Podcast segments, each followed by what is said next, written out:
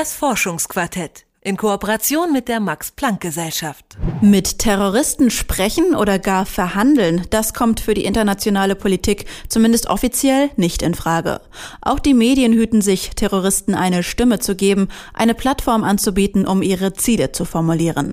Dennoch sollten wir Terroristen und Terrorgruppen verstehen wollen, um der Gewalt zu begegnen und Wege zu finden, den Terror zu beenden. Die Wissenschaft bietet einen Rahmen, in dem sich Forscher Terroristen und Terrorgruppen zunächst unbefangen mit einem analytischen Blick nähern können. Am Max-Planck-Institut für ethnologische Forschung konzentrieren sich die Forscher jetzt auf Lernprozesse in Terrorgruppen. Wie lernen sie und von wem? Worin unterscheiden sich ihre Lernprozesse von denen anderer Gemeinschaften? Mike Sattler berichtet.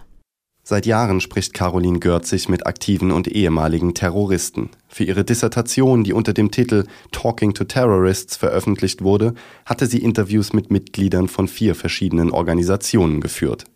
Sie wollte wissen, ob es tatsächlich stimmt, dass Verhandlungen mit Terroristen immer zur Nachahmung und mehr Gewalt führen.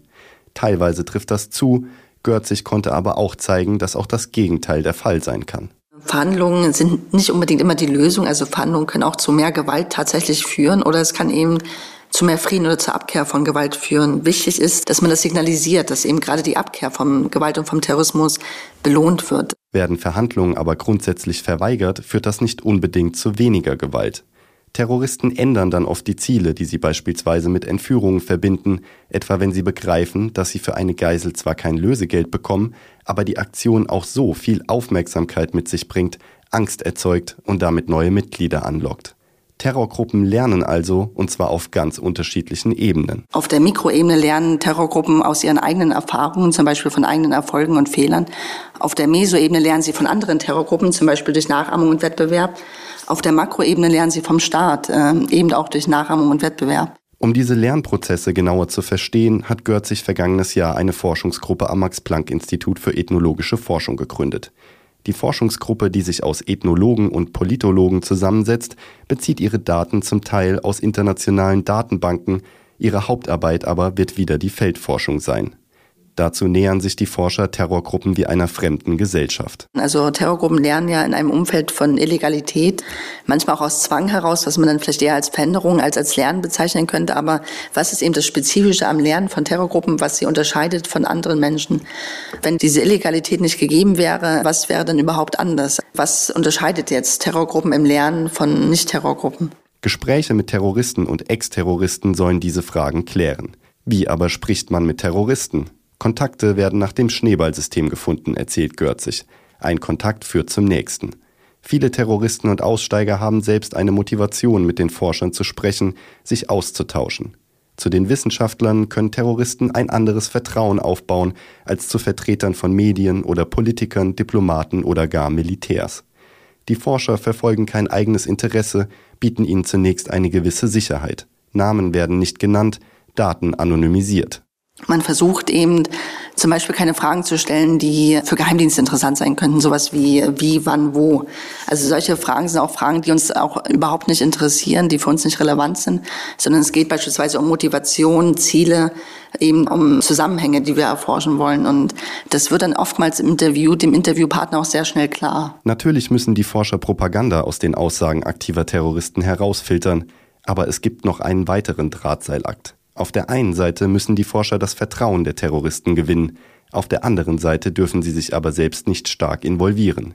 Ihre Identität und ihre eigenen Überzeugungen aus den Gesprächen heraushalten, das ist oft schwierig, sagt Görzig etwa wenn ihnen bestimmte Vorurteile aufgrund ihrer eigenen Nationalität entgegenschlagen. In Ägypten war ich bei einer Demonstration, wo die israelische Flagge auf dem Fußboden als Fußabtreter lag. Und solche Sachen äh, verändern natürlich einmal den das Interviewsubjekt, aber auch der, der die Interviews führt, ist beeinflusst. Oder Hamas zum Beispiel hat mit Hitler Deutschland sympathisiert. Es ist also so, dass nicht nur der Interviewpartner selber verschiedene Beweggründe hat, auch der, der interviewt, wird durch die Interviews selber äh, verändert und beeinflusst. Es ist ein dynamischer Prozess. Die Arbeit mit den Terroristen lässt also auch Wissenschaftler nicht kalt. Die Analyse der erhobenen Daten muss aber frei vom eigenen emotionalen Empfinden sein. Die Forscher wollen verstehen, aber kein Verständnis für die Taten der Terroristen entwickeln. Eine Hoffnung der Forscher ist es, Lernprozesse in Richtung Frieden und Abkehr von Gewalt zu identifizieren. Ein solches Wissen könnte bei Verhandlungen sehr nützlich sein, dann müsste man aber grundsätzlich zu Verhandlungen bereit sein, sagt Görzig. Es wird eben oftmals darüber diskutiert, ob man überhaupt verhandeln sollte, also über das Ja oder das Nein.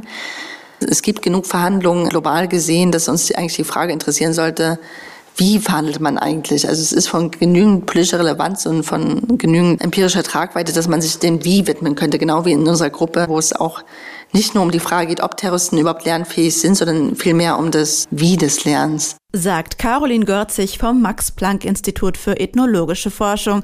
Sie leitet dort die Forschungsgruppe Wie Terroristen lernen. Das Forschungsquartett in Kooperation mit der Max-Planck-Gesellschaft.